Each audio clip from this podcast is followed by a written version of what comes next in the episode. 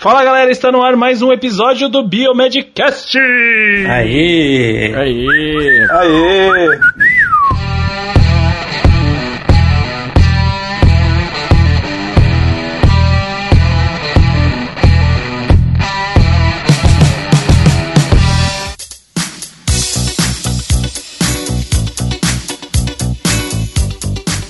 Meu nome é Otávio e sejam bem-vindos ao 50 episódio. Chegamos. Aê! Quem diria hein, que a gente ia chegar lá? O retorno. Renascendo das cinzas, a Fênix do Biomedcast. Parte 7. Fala galera, aqui quem tá falando é o Bruno, de Goiânia.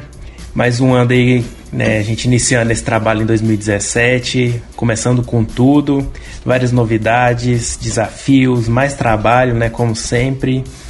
E começar esse ano né, de Biomedcast com uma frase para vocês. Então, do nosso querido Dr. House: Você não é derrotado quando perde, você é derrotado quando desiste.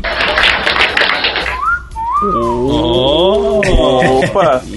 Gostei, gostei. Não Gostei. Esse é do outro Bruno. Excel do Bruno. Motivador. Excel motivacional, né? Tem o das piadinhas de É, esse ano é o ano motivacional. tem o motivacional. É. É, depois desse de 2016 a gente tem que estar É. motivado, porque o negócio foi preto, hein? Nossa Foi, senhora. cara. Que esse ano 2017. seja light. É. Pra mim não vai começar nada light, né? Na verdade, pra mim já começou um ano porreta, como dizem É. meus colegas. Fala galera, aqui quem fala é o Luiz, diretamente de São Leopoldo. E agora, né, no, oficialmente no primeiro episódio do, do ano, né? Agora é o time completo e estão muito animados, né? Vamos então falar sobre a febre amarela, se foi surto, se foi epidemia. Vamos conhecer um pouco mais sobre, sobre esse assunto e é isso aí. E aí, pessoal, aqui é o Rogério. E chega de enrolação, vamos lá, porque a gente tem que começar logo, que o pessoal tá ansioso pra saber o que a gente Isso tem a falar aí. sobre esse assunto, que é a febre amarela. Vamos que vamos. Aí, Isso aí, é vamos lá. aí, galera. Larga a vinheta, Rafael.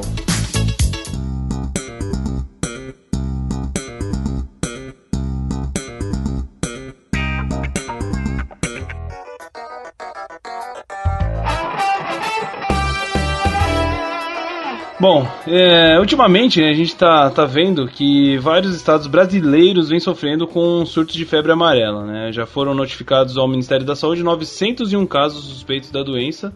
Desse total, 708 casos ainda permanecem em investigação, 151 foram confirmados e 42 já foram descartados. Dos 143 óbitos que já foram notificados, 54 foram confirmados, 86 são investigados e 3 já foram descartados também. Isso enquanto a gente tá gravando agora, né? Pode ser que daqui, quando você estiver ouvindo, já tenha mais casos, né? É, é um número bem grande de casos, né? Pelo que a gente vinha aí.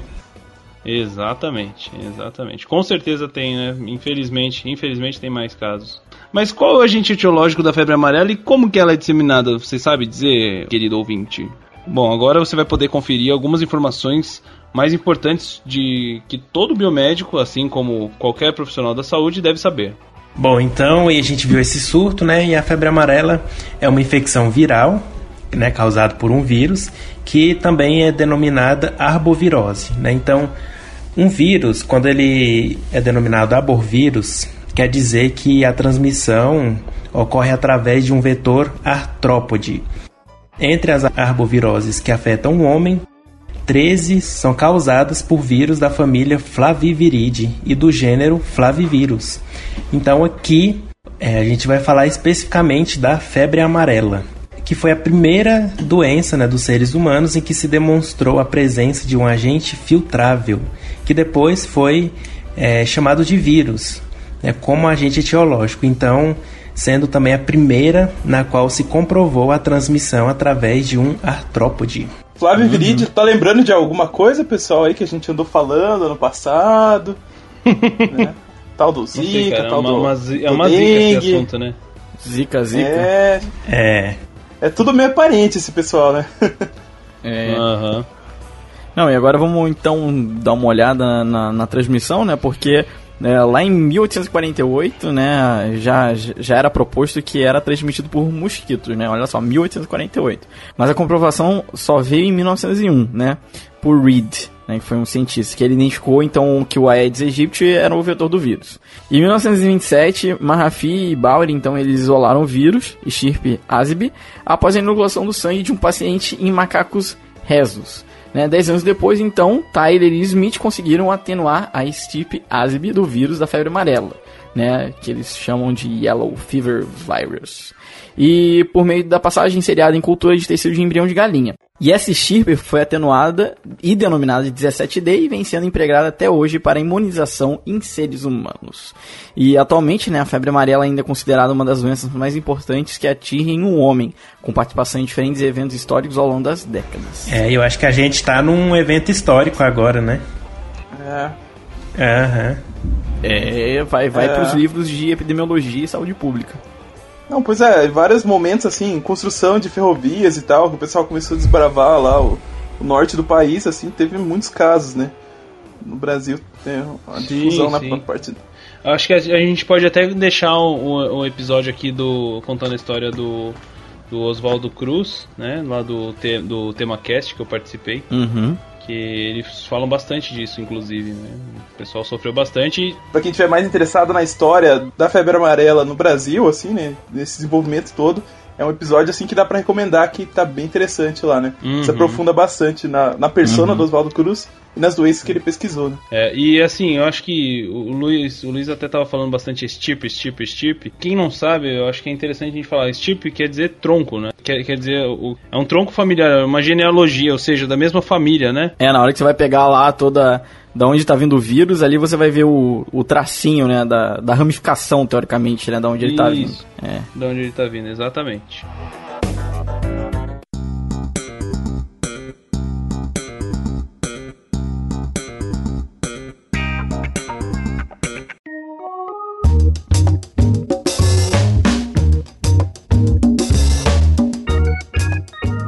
Então, você tá falando do tronco aí, do, do, do gene e tal.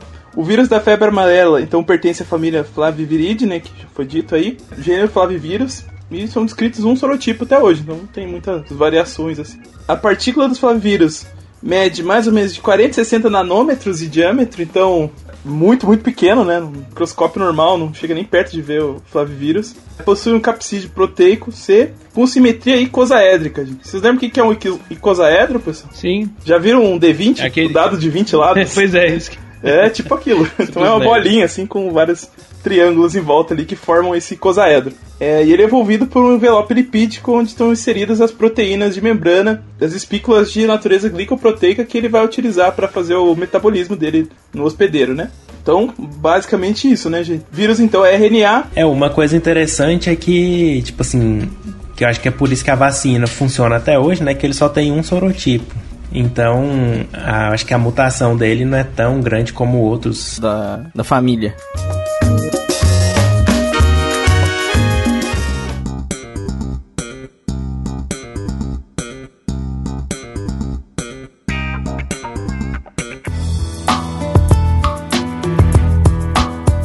Agora que a gente já sabe então bastante sobre a estrutura, né, e um pouco sobre a replicação do vírus, vamos aprofundar um pouco mais nessa patogênese, né?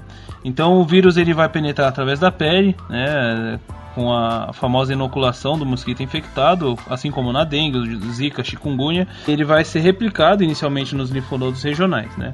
Depois ele começa a se disseminar via corrente sanguínea e vai atingir os outros órgãos, como fígado, rins, medula óssea, sistema nervoso central, coração, pâncreas, baço, enfim, linfonodos, os, os outros linfonodos e tudo mais. As lesões que são causadas, elas estão relacionadas com um órgão onde re- ocorre a replicação viral. Né? Então, isso vai acabar causando uma necrose celular. As lesões são mais predominantes no fígado e nos rins, com destruição de grande quantidade de células parenquimatosas, né? Isso aí, então o fígado vai estar aumentado de volume, né? E é no fígado que vão encontrar as alterações como necrose médio-zonal dos lóbulos hepáticos, esteatose e degeneração eosinofílica dos hepatócitos, que vão denotar uma lesão hepática devido à apoptose das células, né? Então, o fígado é o principal órgão atingido pelo vírus e por isso que o paciente vai ter a icterícia, né? Então, por isso que é febre amarela. O paciente fica amarelo por causa da icterícia, por causa do fígado que está com, com essas lesões, né? Então a replicação do vírus acontece nas células de Kupfer, que são os macrófagos hepáticos, né? Que vai levar a diminuição na taxa de formação de protrombina e icterícia. Ah, só que a resposta inflamatória é ausente ou fraca, né?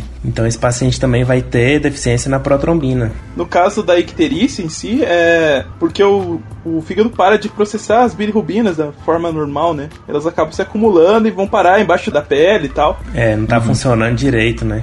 Aí ele gera a icterícia, né? Que é o quadro que dá o amarelão aí que o pessoal fala. E além do fígado que o Bruno disse, né? A gente também tem é, problemas aparentes nos rins, né? Eles, eles ficam aumentados né, no, no volume deles, né? Com edema intersticial né, e discreto inf, uh, infiltrado inflamatório mononuclear. E também o epitélio tubular pode apresentar desde degradação turva até franca necrose devido à coagulação sanguínea, né? Então, além também da, da dessa lesão tecidual provocado pela propagação do vírus, né?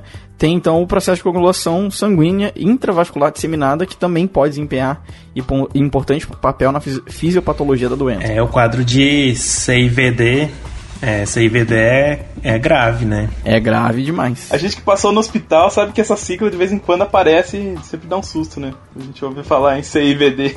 é verdade. Nem me fala, Jorge. Uhum.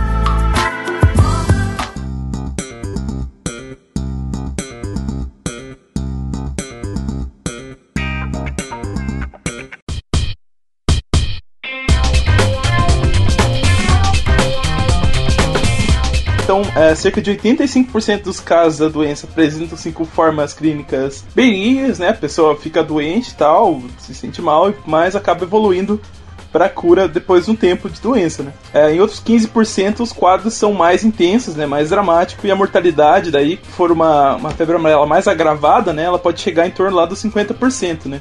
Desses casos que não evoluem para cura naturalmente assim. A febre amarela é caracterizada por apresentar um quadro clínico que é bifásico, né? Então ele tem duas fases separadas por um curto período de remissão. Então na primeira fase a viremia é um quadro clínico específico, corresponde às formas leves e moderadas da doença. Nesse quadro vão até poder confundir aí com uma outra doença, né, viral e tal, febre, as coisas assim. E na segunda fase, aí começa a ter disfunção hepato-renal, hemorragia, vai aparecer os sintomas clássicos e essa é a forma mais grave daí que pode aparecer. Pois é, então o período de incubação ele vai variar entre 3 e 6 dias, né? O que se observa na maior parte das pessoas que são infectadas, eles apresentam uma infecção subclínica. Então, quando os sintomas ocorrem, eles vão aparecer de forma súbita, né? Como febre alta, mal-estar, dor de cabeça, dor muscular, cansaço, calafrio, né? E podendo também, em alguns casos, apresentar diarreia e vômito, né? Que a gente observa como toda infecção é, viral, uns sintomas inespecíficos, né? Ou seja, difícil você diagnosticar clinicamente, né? Bom, e aí que, o que, que a gente vê depois, né? Aí a maioria dos pacientes, depois de quatro dias, eles têm uma recuperação completa, né, do quadro. Só que, no entanto, aproximadamente 15% dos pacientes, depois desse período de remissão, sintomas reaparecem, evoluindo para a forma grave da doença que o Roger já citou ali anteriormente, né? E esses pacientes, eles vão apresentar febre alta, dor uh, no, no estômago, diarreia, vômito.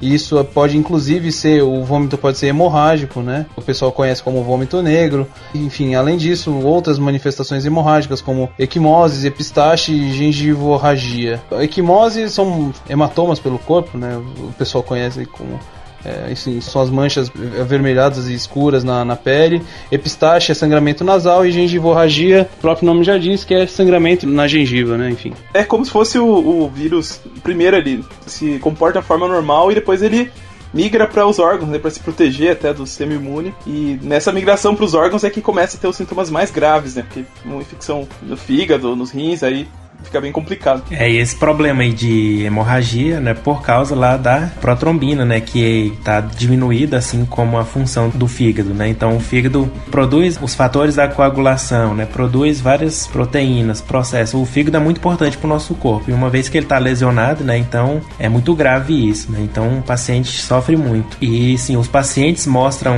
essas alterações das funções hepáticas, né, devido ao funcionamento inadequado do fígado, além de, do comprometimento comprometimento renal, com diminuição do volume urinário que evolui até para anúria total. Então a pessoa para de urinar praticamente, né? Seguida de coma, né? Então Nos casos graves, 50% dos pacientes vão evoluir para o óbito e o restante se recupera totalmente sem deixar sequelas. Então a doença ou vai ou racha, né?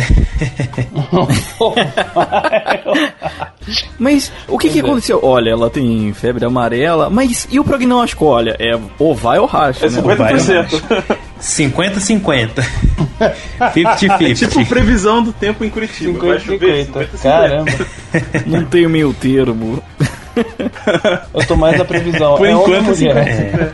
50. É medida, É medida, medida, medida. É medida, medida. É medida, medida, medida. Aguinaldo Timóteo, você por Pois é. aqui. Eu, eu sou Agnaldo Mote, biomédico, e tô aqui apertipando. E agora eu vou falar do Então, Otávio, diagnóstico, Então amigo. conta aí pra nós. Só- voltando para teu assunto aí da gravidez. Já falamos. Tem mais chance de nascer menina no Brasil, tá? Democracia, demografia aqui. Tem mais menino. Democracia. Demografia. Vambora. É, democracia.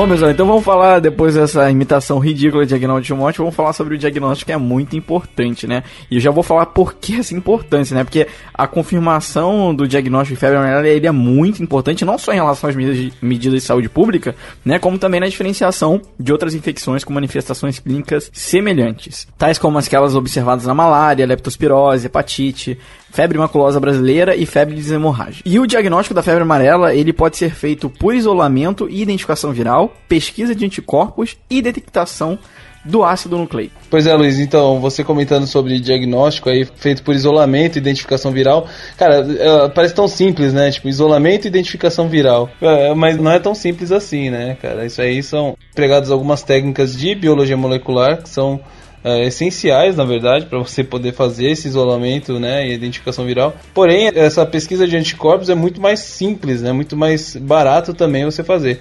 O problema é a inespecificidade, né? Que a gente não vai ter uma especificidade tão grande, né? A reação cruzada com os outros vírus da família, né? Exatamente, né? Porque os anticorpos eles são muito semelhantes, né?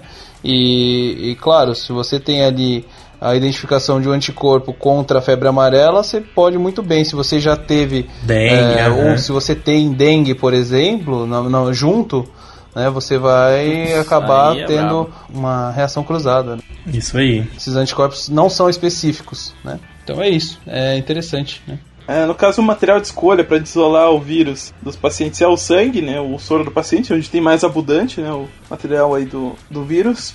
Coletado até o quarto dia da doença. Não é indicada a biópsia de fígado, né? Por conta da hemorragia. Então, se você tem uma infecção no fígado, todos os seus fatores de coagulação se diminuem bastante, né? Então, ah, então, o risco de você ter hemorragia é muito grande. O sangue e o- e o soro, então, coletado do paciente até o quarto dia para fazer a identificação, pode ser inoculado em culturas de células de animais. Então, pode ser rim de hamster, rim de, é, recém-nascido, rim de macaco e tal, vários alguns células animais. E em culturas de células de mosquito, como o Aedes albopictus, né? E o Aedes pseudo scutelares. Então eles vão inocular o vírus lá para ver ele se desenvolver, a partir daí conseguir isolar. E depois desse isolamento, né, a identificação pode ser feita por teste sorológico. Então a gente pode fazer o teste de neutralização, inibição com hemaglutinação, fixação de com- complemento, imunofluorescência, ensaio imunozimático. E aí, como o Otávio falou, a gente vai falar mais pra frente os testes moleculares, né? Uhum. Pois é, então. Agora acho que é interessante explicar um pouquinho melhor né, sobre a, a sorologia para pesquisa desses anticorpos. Né? Como eu já disse,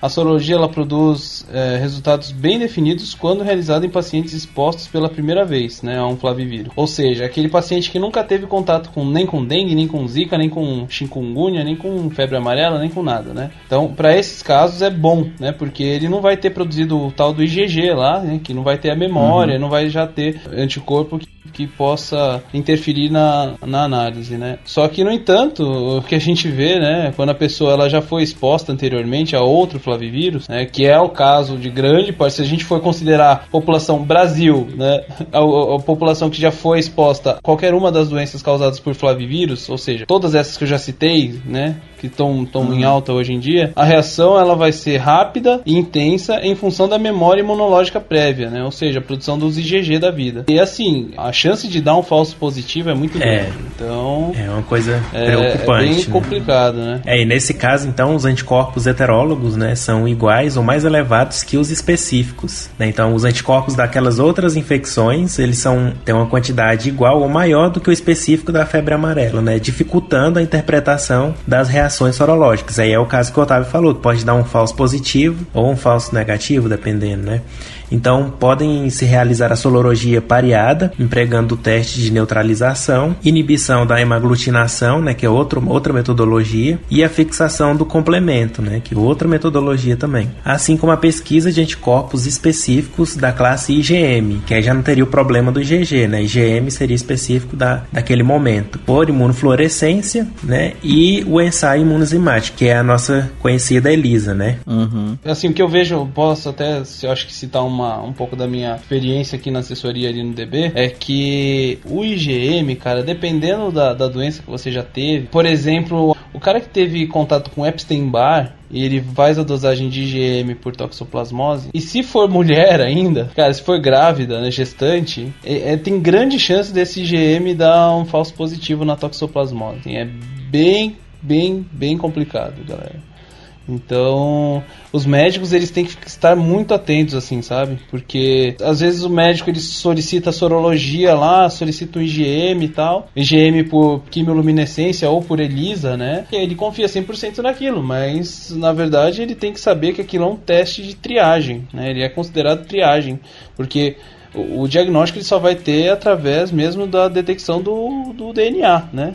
Que eu acho que o, Luiz pode explicar um e é pouquinho. É engraçado essa parte da imunologia, que eu tenho, até dei aula disso ontem, que eu falei assim, né, que para fazer um diagnóstico na imunologia, você tem que usar pelo menos umas duas metodologias diferentes para confirmar, né? Porque tem muita interferência, muito anticorpo que pode reagir, reação cruzada, né? Então, pode ter falso positivo, uhum. falso negativo, dependendo da sensibilidade e especificidade do teste, né? E outra coisa é essa sorologia pareada é interessante também. Então, vai lá, o paciente está com sintomas, faz a dosagem de IgG. E aí aí depois, em outro dia, né, ou em outro momento, faz outra dosagem. E se aumentar né, esse, esse valor da IgG, quer dizer que provavelmente o paciente está com aquela infecção. Né? Agora, se manter o mesmo ou até diminuir, quer dizer que é, é, esse IgG é de outra infecção, né, infecção passada. Então, essa sorologia pareada é interessante também para o diagnóstico. É engraçado que hoje em dia a gente tem IgG e IgM é. para quase tudo, né?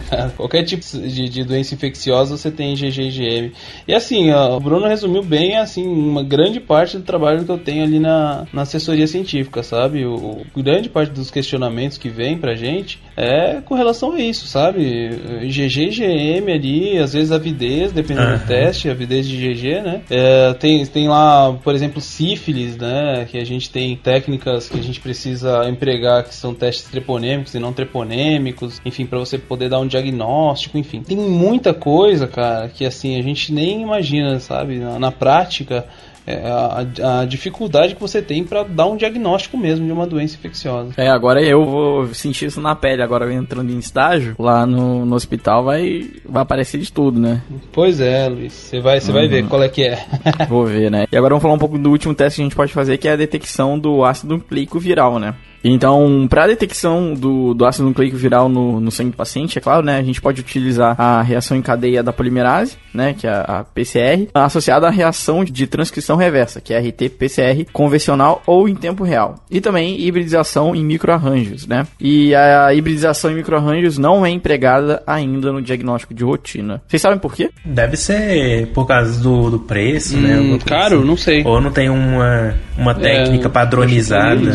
É, não é por ser a isso também. especificidade. Não? Uhum. É, É, microarranjo é bem complexo também pra fazer, né? É, tem essa. É um negócio que você faz em pesquisa porque, tipo, na rotina é muito difícil, é né? interessante falar aí que essa PCR tem que ter associada a um- casos muito específicos. reação de né? transcrição reversa, porque como é um vírus RNA, né, a gente tem que, para fazer o diagnóstico, produzir um DNA complementar, né, que é o cDNA, para depois fazer quantificação disso, né, em tempo real, ou então pela convencional. Então, por isso que é- ela é RT-PCR, né? Uhum. É, e RT não tem nada a ver com real time, cara.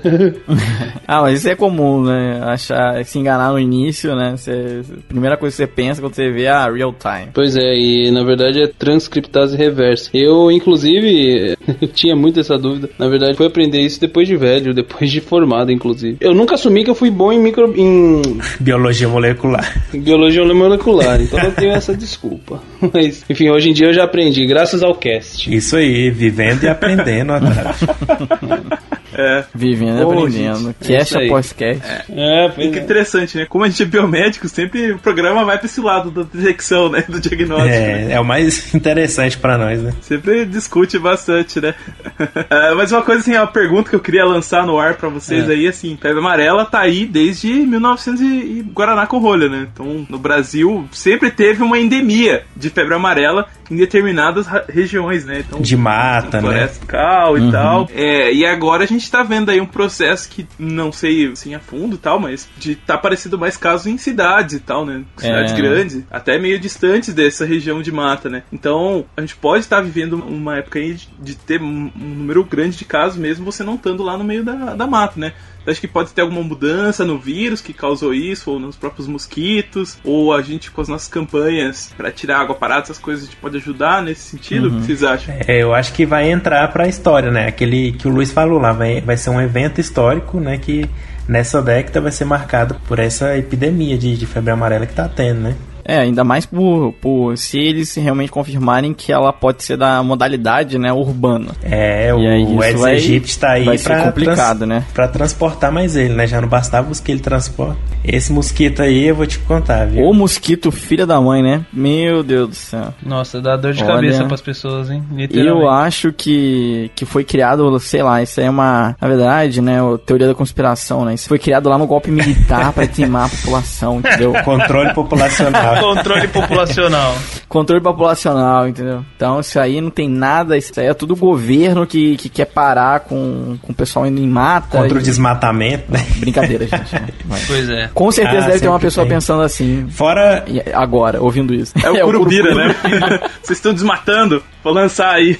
Ah, mas uma, uma coisa agora que eu, que eu lembrei aqui, né? Por que será que se tem a vacina, se só é um sorotipo, não tem tanta mutação, por que, que tá tendo esse tanto de caso, né? Jogou, jogou na mesa. É, aí, aí a gente tá vendo uma outra. Eu acho que é o pessoal tava despreocupado e não vacinou. Eu acho que é isso. É, pois é.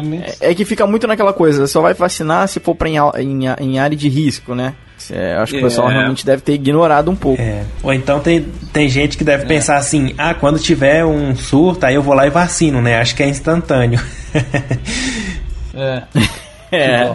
É, pois é, mas aí é aquela história da economia burra, né? Eu não vou gastar com vacina aqui, É. porque o pessoal não tá indo pro meio da mata. Mas agora a pessoa morreu. aí? Cientos e poucas pessoas Aqui, lá. a gente E agora? E sabe agora? que aqui no Brasil é melhor remediar do que prevenir. Pois né? é, então. Ah, no Brasil é o que, é o que dá certo. Pois né? é. Na verdade, todo quanto é lugar, né? Mas no Brasil isso deu muito certo. E uma população que, que é vulnerável, né? Então, a gente sabe que apesar da gente não ir lá na selva pra pegar febre amarela, às vezes as coisas saem da mata e vêm pra cidade, né? E aí pode sofrer esse tipo de efeito que a gente tá vendo agora. Então, Assim, sempre existiu a preocupação com a febre amarela. Não vou dizer que ela estava totalmente esquecida, porque até é feita a monitorização por parte dos agentes de epidemiologia e tal, para saber se está tendo novos casos ou não, e a migração do vírus e tal na floresta, né? Mas numa campanha de vacinação mesmo, uma verba maior para estudos, para desenvolver tratamentos alternativos e tal, isso não depende só do pessoal da epidemiologia, né? Depende também de vontade pública do governo. De repente ali que tá pegando é a dengue, vamos só investir na dengue, vamos esquecer as outras coisas, né? De repente a gente começa a ver aí casos de febre amarela e tal, e mesmo a dengue a gente não consegue controlar, né? É, agora a gente vai ter que ter um controle bem grande, né?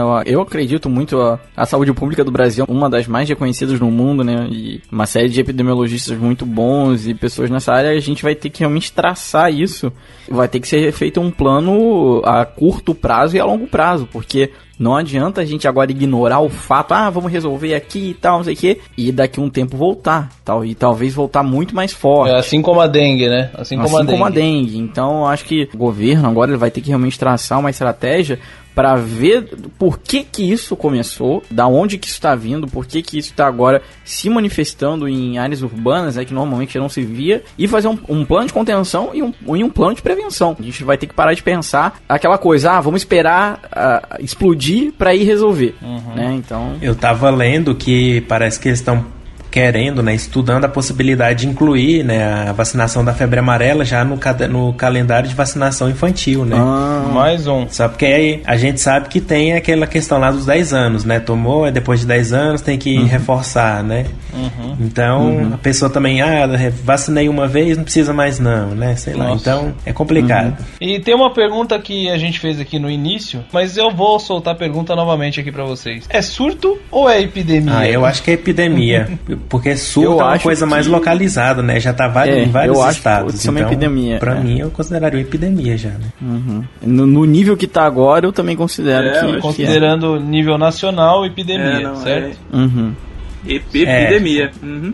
Passou de endemia sim, a epidemia, sim. né? Porque ela já tava circulando é, na surto é uma coisa muito pequena né? e que é contida, teoricamente. Já deu um surto é local, é. é, uma coisa muito específica. Tipo assim, é. uma infecção hum. alimentar por uma bactéria. Isso, tá? numa, numa escola, sei uhum. lá, ou então numa cidade isolada, né? Um, um, surto de, de febre amarela, sei lá, numa cidade. Né? Uhum. Né? Mas agora, a gente, como a gente já vê casos em diferentes cidades, em diferentes estados, isso já é considerado sim uma é. epidemia. Uhum. Agora vamos ficar de olho para saber o que, que, vai ser feito. Né? Agora né? tem muito trabalho aí para fazer. Né? Justamente, né? Vamos torcer para que. É, cadê?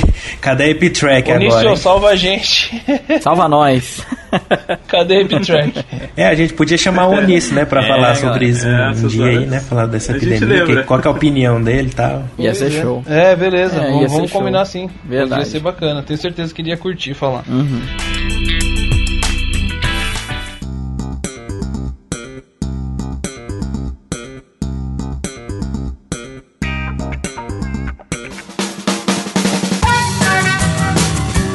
Mas é isso aí, galera.